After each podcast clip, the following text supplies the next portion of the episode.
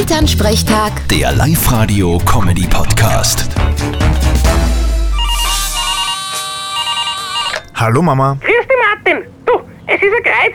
In letzter Zeit kommt ständig die Nachbarskatz, rennt bei uns in den Gartel umeinander und zmerschert alles. Das ist natürlich nicht schön.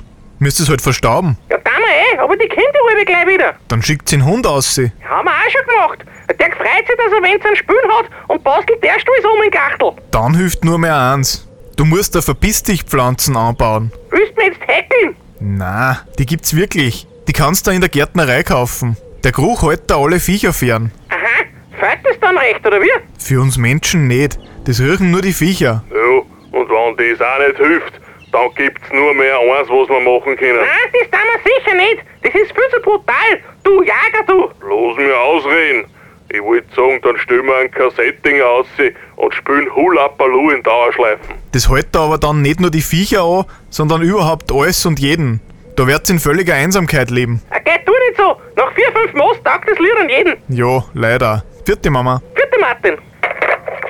Elternsprechtag. Der Live-Radio-Comedy-Podcast.